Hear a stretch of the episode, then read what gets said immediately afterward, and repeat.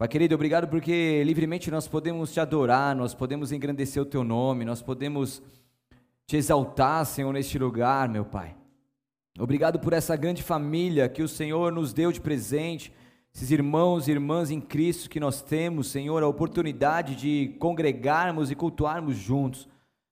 Pai querido, essa casa é tua, Senhor, esse lugar é teu. Nós estamos aqui debaixo de palavras proféticas, nós estamos aqui, Senhor, realizando e vivendo as promessas do Senhor. Eu te peço ao Espírito Santo que o Senhor continue falando aos nossos corações. Que o Senhor venha com uma palavra rema mais uma vez nessa casa, que venha sobre as nossas vidas de uma forma sobrenatural, que traga sobre nós um avivamento, uma virtude dos céus, um ativar soberano da parte do Senhor. Nós queremos estar com os nossos corações agora abertos para que o Senhor ministre-nos, meu Pai, para que o Senhor fale no mais profundo da nossa alma, Senhor, que o Senhor venha realmente revelar a tua palavra a nós, Senhor, edificar o nosso espírito. Pai querido, nós estamos aqui sedentes e famintos por mais de ti, nos livra de toda a divagação da mente, eleve os nossos pensamentos cativos a ti agora, meu Pai, e que nós não venhamos ser roubados, mas que nós possamos aprender ainda mais a tua palavra e que a tua igreja saia daqui mais uma vez e seja edificada. Eu estou aqui, Senhor, como instrumento em tuas mãos, como teu filho, eu quero te adorar nesse altar e que a tua vontade boa, agradável e perfeita se cumpra em nosso meio mais uma vez, em nome de Jesus. Se você acredita nisso, aplauda bem forte a Ele aí.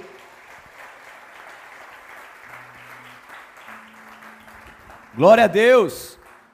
Eu quero falar para vocês nessa noite, pregar aqui sobre um, um livro, né, uma parte de um livro, chamado Lamentações de Jeremias. Esse livro, ele está escrito ali as palavras de Jeremias, logo após a queda de Jerusalém, ali por volta de 586, antes de Cristo. Esse livro com o propósito de ensinar as pessoas que desobedecer a Deus é trazer desgraça para a própria vida e mostrar que Deus se entristece quando o povo sofre. E Jerusalém, ela estava aqui nesse contexto, ela havia sido destruída pela Babilônia. Os judeus, eles foram mortos, outros torturados, ou outros ainda levados para o exílio babilônico, e ali o povo estava sofrendo, o povo estava sem esperança, o povo estava sem conseguir confiar nas promessas do Senhor, o povo estava aflito, desorientado, ali com o seu coração dividido, ali separado da sua família, outros ali sofrendo dores físicas por diversas coisas que aconteceram, perdendo as suas posses, seus patrimônios, perdendo ali os seus filhos, seus cônjuges, perdendo ali a, o, o seu direito de ir e vir, perdendo ali o seu contato ali no templo e na sua adoração ao seu Deus, ou seja, eles estavam destruídos. Um povo que não sabia nem para onde ir, o povo que não sabia o que seriam os seus próximos dias, o povo que estava vivendo uma miséria, uma destruição, uma dor absurda que somente eles conseguiam viver e entender isso. E daí por conta disso, Deus levanta Jeremias, Jeremias sofria com isso também uma profunda aflição. Ele é lembrado também como profeta chorão. Quem já ouviu falar que o Jeremias é o profeta chorão? Profeta chorão, ele então um porta-voz de Deus, ele chorava porque ali ele via que o povo havia rejeitado o próprio Deus.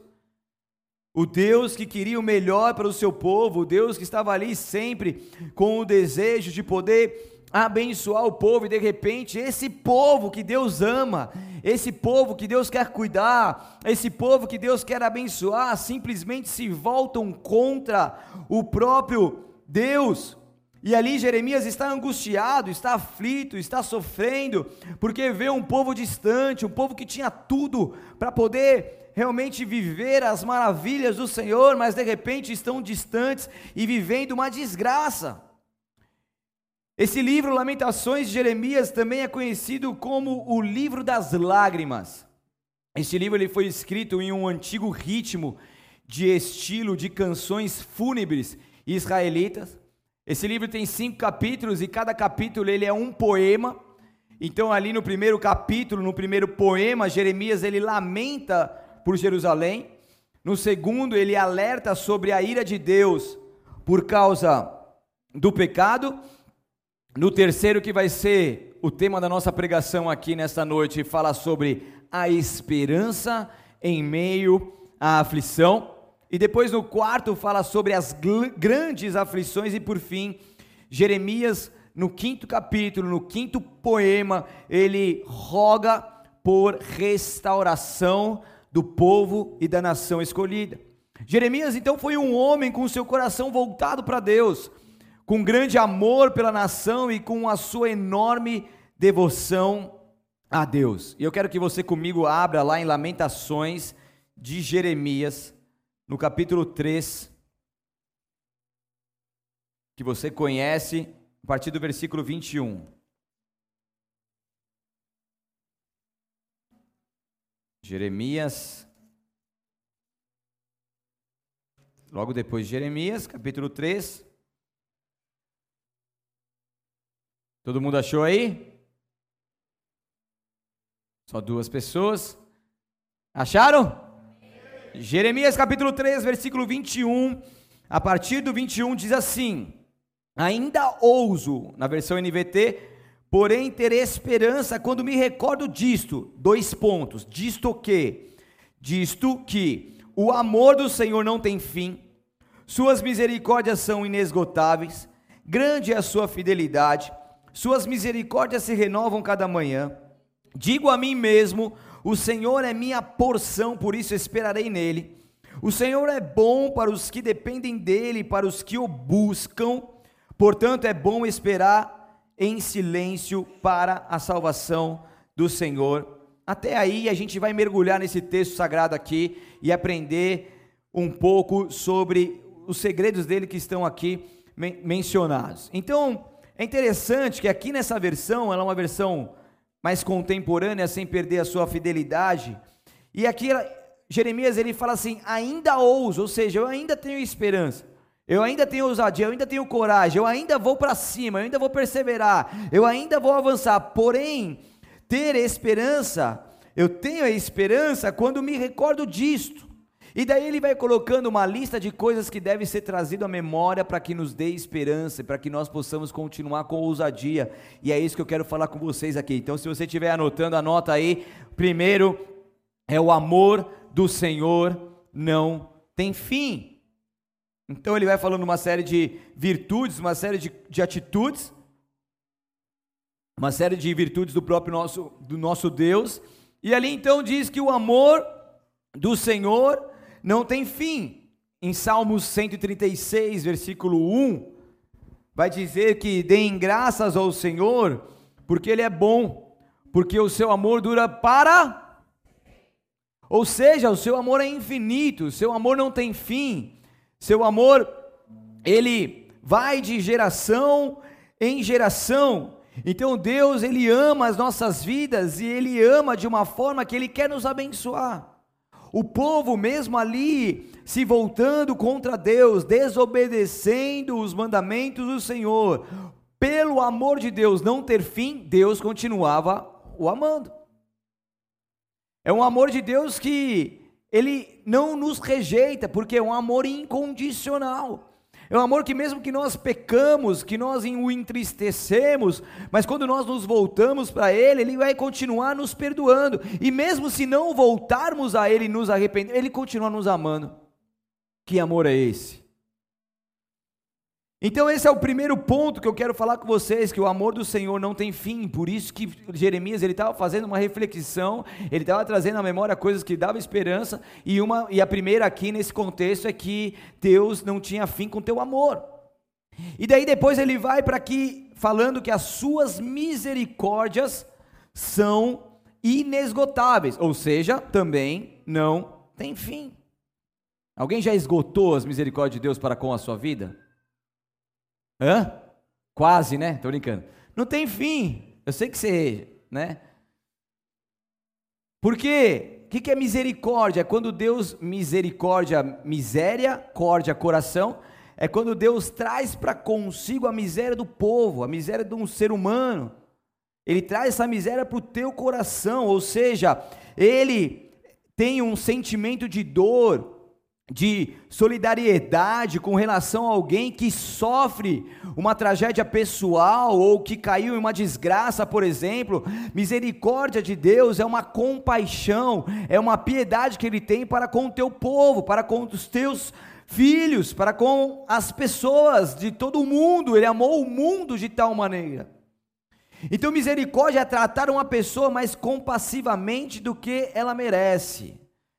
Quem tem misericórdia de Deus aí? Todo mundo, certo? E quem dá misericórdia para o teu próximo? Bom, deixa eu beber uma água aqui. Só para te provocar um pouco. Porque às vezes a gente gosta de receber, mas para dar, né? Você está dando misericórdia aí para os seus filhos? Ninguém responde né, horas. Hein, pastora? Está dando misericórdia para o seu cônjuge? Sim? Só o Ministério de Casais fala. Não. Nem o Ministério. Brincando. Certo? Porque é um sentimento de dor, de solidariedade. E é isso que a gente vai aprendendo, repassar para as outras pessoas.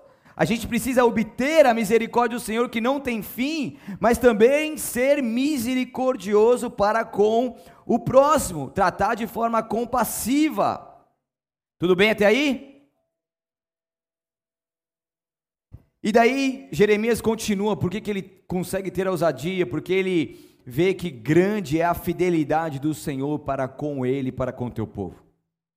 Em Salmos 86, 15 vai dizer que, mas tu, Senhor, és Deus de compaixão e misericórdia, lento para se irar e cheio de amor e fidelidade.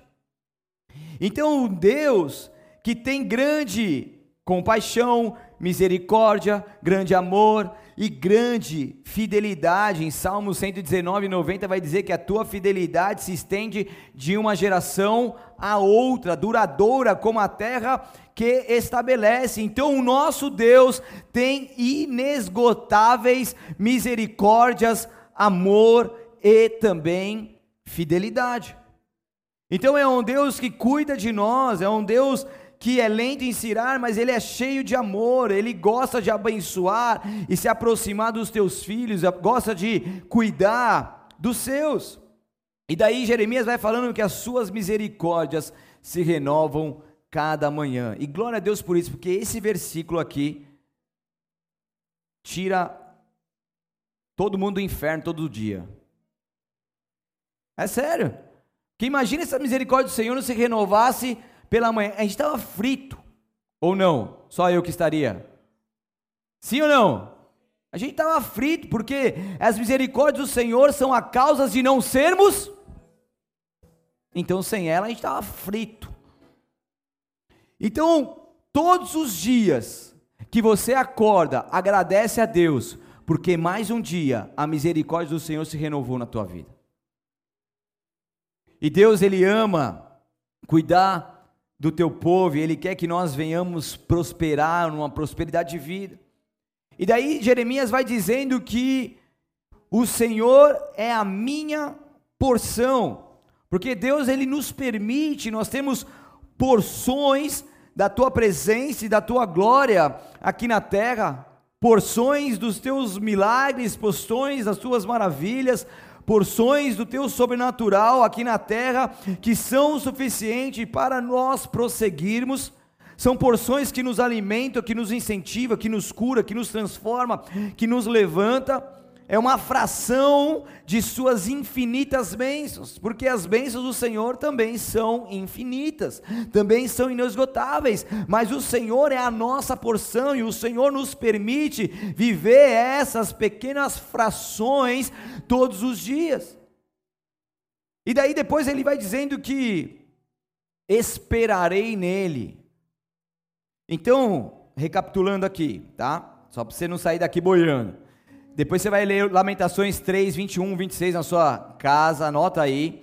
E tudo que está aqui são segredos que levou Jeremias a ter essa ousadia e não parar e ter esperança em meio à aflição. Vai falando que seu amor não tem um fim, que a sua misericórdia são inesgotáveis, grande é a sua fidelidade, essas misericórdias se renovam cada manhã, o Senhor é a minha porção. E daí ele vai dizendo: esperarei nele. E daí, se puder voltar um pouquinho, abrir lá em Salmos capítulo 40, um pouco para trás, versículo 1 ao 3, que é um salmo que marcou o início da minha conversão e faz parte da minha vida até hoje, que eu gosto muito. Salmos 41 ao 3, que diz assim: Esperei com paciência pelo Senhor. Ele se voltou para mim e ouviu meu clamor, tirou-me de um poço de desespero, de um atoleiro de lama. Pôs meus pés sobre uma rocha e firmou meus passos. Deu-me um novo cântico para entoar um hino de louvor ao nosso Deus. Muitos verão o que ele fez, temerão e confiarão no Senhor. Então, quando nós esperamos com paciência pelo Senhor, não em coisas, não em pessoas, não no sistema, no governo, no dinheiro, mas no Senhor, pelo Senhor, ele então se volta para nós, ele ouve o nosso clamor. Sabia que Deus ouve o teu clamor, sim ou não? Ele ouve o teu clamor, ele tira você do desespero, de um poço, de um atoleiro de lama, ele coloca seus pés sobre uma rocha, ele te firma num local que é seguro, que é protegido por ele. Descansado ali na sombra do onipotente, e além dele te tirar do desespero, tirar do atoleiro, tirar do poço. Já tentou sair de um poço? Quem, quem já caiu num poço aqui? Deixa eu ver. Vai que tem alguém. Caiu no poço? Os dois ainda? Poço artesanal, aquele poço artesanal, e, e, e daí teve que, teve que jogar uma corda lá para te pegar? Meu Senhor da glória. E se não tivesse seu irmão lá? Você estaria até hoje lá, brincadeira. Caramba, essa aí. O meu, meu pai tem uma casa que tem um poço artesiano. Artesiano. Artesiano, né? Que fala. É isso, né, seu, doutor Saulo? É, artesiano, é fundo pra caramba. Eu lembro que eu era pequeno, eu jogava uma pedra lá, daí eu só, ouvi, só ficava ouvindo assim, ó. Daí ela demorava para cair, daí fazia aquele barulhinho lá. Falei assim, imagina você cai, eu tinha medo, né? Você cai num negócio desse. Para você sair, você precisa de ajuda. Só se você for o Spider-Man, daí você vai conseguir escalar. Fora isso, você vai precisar de, ajuda. Então, se de repente você está num poço que você está tentando sair dele, mas não consegue, clame ao Senhor. Ele vai tirar dessa condição. Ele tem esse poder de retirar você desse lugar que não é para você estar. Deus ele tem vida. Ele não tem escuridão, ele não tem trevas. Ele tem vida para você. Então, se você entende, se você espera com paciência pelo Senhor, se você clama a Ele, Ele vai ouvir o seu clamor, Ele vai tirar você desse lugar escuro, Ele vai tirar você desse poço de desespero, dessa situação complicada. Quem já tolou o carro aqui? Nossa, aí. Hã? Senhor, atolou atolado mesmo. Daí vai tentar sair. Atola mais. É ou não é? Daí você acelera, atola mais. O que você tem que fazer? Clamar por ajuda. Porque sozinho você não vai conseguir sair de lá. Por quê? Você vai ter que colocar umas tábuas, vai ter que colocar uns negócios, vai ter que não sei o que, que não sei o que, que não sei o que. Precisa de ajuda, você vai ter que precisar de uns caras para levantar um pouco, para empurrar. É uma loucura. Então, se você está atolado num, num, num atoleiro de lama, se você clamar ao seu Deus, Ele é capaz, com essa ajuda divina, sobrenatural, tirar você dessa condição que você está tentando sair e está se afundando ainda mais. Porque o nosso Deus é um Deus poderoso, daí quando Ele faz tudo isso, Ele ainda põe os nossos pés sobre uma rocha, nos firma num local seguro e dá de brinde um cântico novo para você, tá bom? Tudo bem? Tá bom esse pacote completo? Gostaram? E, ah, sabe quanto que custa? Grátis. De graça. Porque as misericórdias do Senhor se renovam cada manhã. Ele tem esse favor imerecido para nós. E daí Jeremias vai continuando: o Senhor é bom para os que dependem dele, para os que o buscam. Provérbios 3, 5 ou 6 respalda isso que diz: confie no Senhor de todo o coração Confie no, no Senhor de todo o coração. Não dependa do teu próprio entendimento. Não dependa de você mesmo. Mas busque a vontade dele em tudo. que fizer, e ele lhe mostrará o caminho que você deve seguir. Então aqui estão os segredos do Senhor, as boas notícias dos céus sobre nós. O Senhor é bom para todos aqueles que dependem dele. Então, se você confia no Senhor de todo o coração e não depende do teu próprio entendimento, mas depende dele. Se você busca a vontade dele em tudo, não a sua vontade, Senhor, o que tu queres que eu faça? Essa é realmente a tua vontade, ele vai mostrar o caminho. Você não vai andar perdido. Ah, eu não sei o que eu faço aqui. Ore ao Senhor. Busque a Ele, peça auxílio dEle, Ele vai te direcionar, porque se é esse o desejo do teu coração, Ele vai falar contigo, iluminar os teus passos, amém? Então em Deus nós temos segurança, incertezas e certezas em Suas infalíveis misericórdias, porque há esperança em meio à aflição. Fala para o seu vizinho aí, há esperança em meio à aflição. Thaís Arcúcio, pode falar. Eu sei que você não gosta. Fala. Vai lá, todo mundo vai ficar vendo a Thaís. Brincadeira. Ela não gosta. Tem um monte de gente que não gosta, mas é só para você decorar. Tá bom, você não quer falar para o seu vizinho? Fala para você mesmo. Há esperança em meio à aflição. Então Jeremias, nesse contexto, ele estava triste. E convidando então o povo para que reconhecesse seus pecados e voltasse para Deus para assim então obter a misericórdia, porque o Senhor é lento para irar-se. Então Jeremias ele enxerga uma esperança em meio a todo o pecado e tristeza que estava ao seu redor. Jeremias consegue enxergar algo que ninguém estava vendo porque ele não estava com seus olhos fitos nas coisas, nas desgraças, no mundo, naquilo que estava no caos, mas ele estava com os seus olhos fitos no Senhor. Então a esperança ele consegue enxergar no Senhor. Por quê? Porque a sua confiança estava em Deus. Esperança é um sentimento de crença no cumprimento favorável da situação, ou seja, é um otimismo. Por isso que ele ousa, porque ele estava otimista, ele estava esperançoso, ele estava acreditando, ele estava cumprindo o teu propósito, ele estava dando o melhor de si, por mais que o povo não ia se arrepender, por mais que as coisas continuariam ruins, por mais que ainda o povo estaria ali ignorando as suas palavras, ele estava convicto naquilo que ele foi chamado e foi até o fim, cumprindo o teu propósito, independente daquilo que iam ouvir ou não.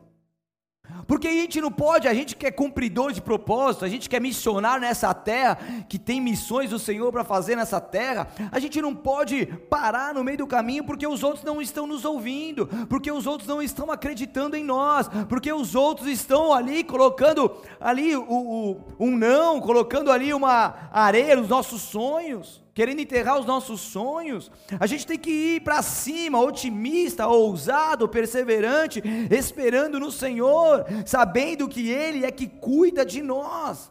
Porque a nossa crença está no cumprimento favorável da situação que vem do próprio Deus, porque a nossa confiança em Deus. Alguns confiam em carros, outros em cavalos, mas nós fazemos menção do nosso Senhor e confiamos no Senhor dos exércitos.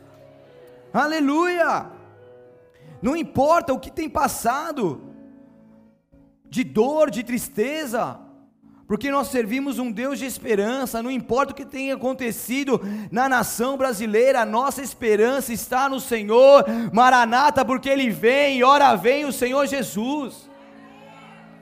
Deus não perdeu o controle, nunca perderá. Tudo está ali escrito, tudo está ali preparado, e o Senhor já vem nos alertando há muito tempo alicerces inabaláveis, igreja, alicerces inabaláveis, esperança no Senhor, porque a esperança no Senhor não morre. Se você esperar em alguém, esse alguém vai passar. Se você esperar no governo, o governo vai passar, vai transicionar. Se você esperar no seu dinheiro, o dinheiro vai acabar. Mas se você espera no Senhor, ele não morre, ele não dorme, ele está vivo. Aleluia! O Senhor é a nossa esperança.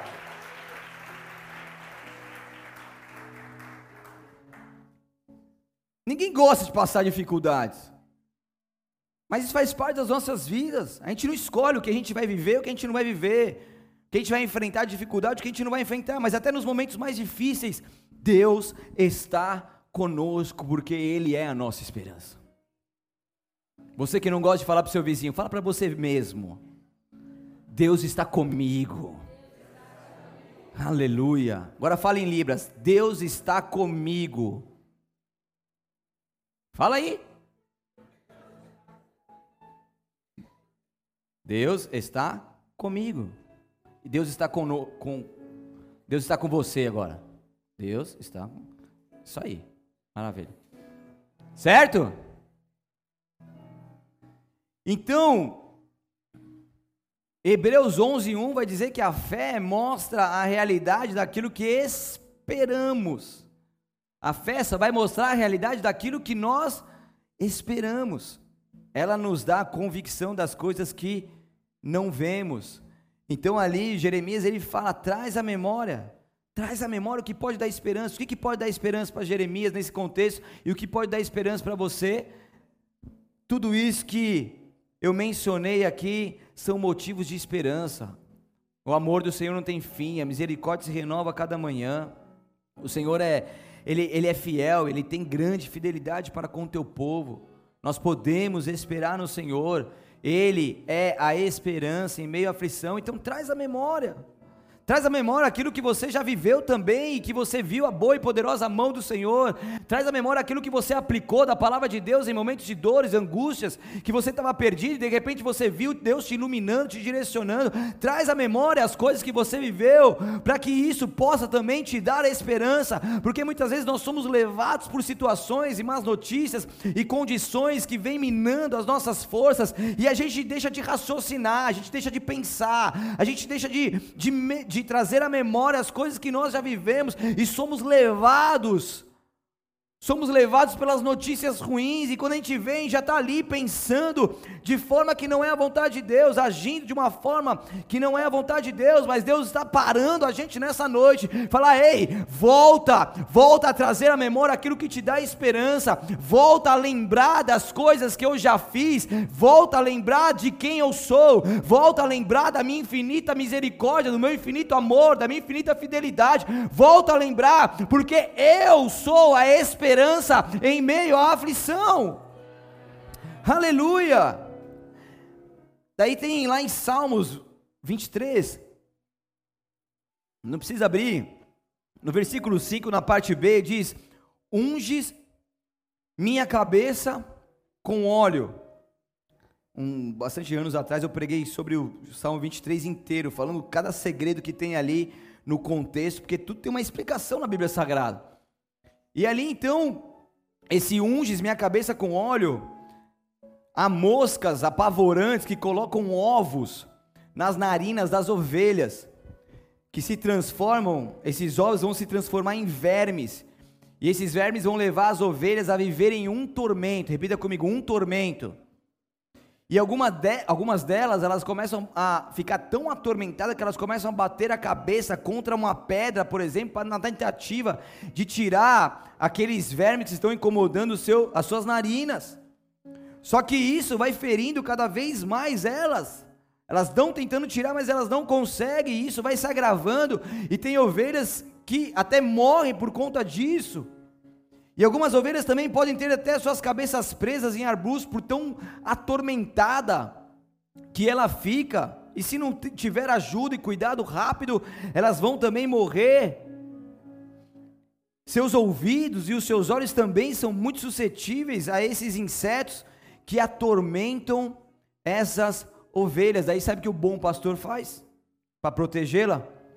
Unge toda a sua cabeça com óleo esse óleo é uma forma, é uma barreira de proteção contra um mal que tenta destruir as ovelhas. É um óleo que traz paz, segurança e esperança.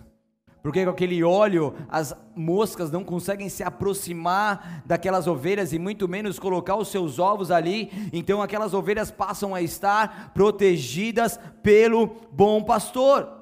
E muitas vezes nós vivemos momentos onde moscas vêm nos rodeando, vêm nos atormentando, vêm atormentando a nossa mente. Muitas vezes as pessoas estão aflitas com seus pensamentos preocupantes, pensando em tantas coisas e não tendo seu pensamento cativo ao Senhor. Pensamentos que estão te dominando, que estão até mesmo te atormentando, mas nós temos um bom pastor que pode ungir a nossa cabeça com óleo, nós temos um óleo dos céus que é protetor para que essas moscas não venham fazer o seu ninho, não venham colocar os seus ovos em nós, porque esse óleo do Senhor sobrenatural espanta todo e qualquer mal que tenta vir sobre as nossas vidas e nos derrubar e nos atormentar, e nos tirar do foco, e nos desnortear.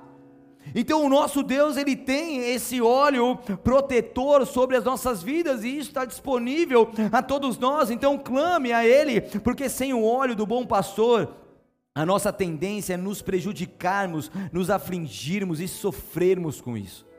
Mas quando nós buscamos a Deus, o Deus de misericórdia sem fim, Ele unge a nossa cabeça com óleo, Ele tem um suprimento infinito. Deus tem um suprimento infinito sobre a tua vida. Ele é capaz de te curar e dar sobre ti a tua mente um óleo protetor. Tem pessoas aqui que estão com seus pensamentos frenéticos em outro lugar. Você não consegue nem trabalhar direito, você está pensando em, em várias coisas, em situações ali que estão te atormentando. Oh, mas se você hoje entender isso, o óleo do Senhor está vindo sobre você o óleo do Senhor está vindo sobre você, e essa tormenta, essa tormenta dos inimigos não mais prevalecerão contra a tua mente. Eu declaro a mente de Cristo sobre ti, eu declaro o óleo do Senhor sobre a sua mente, eu declaro a proteção do Altíssimo, eu declaro que essas moscas batam em retirada agora, que esses vermes espirituais que estão te atormentando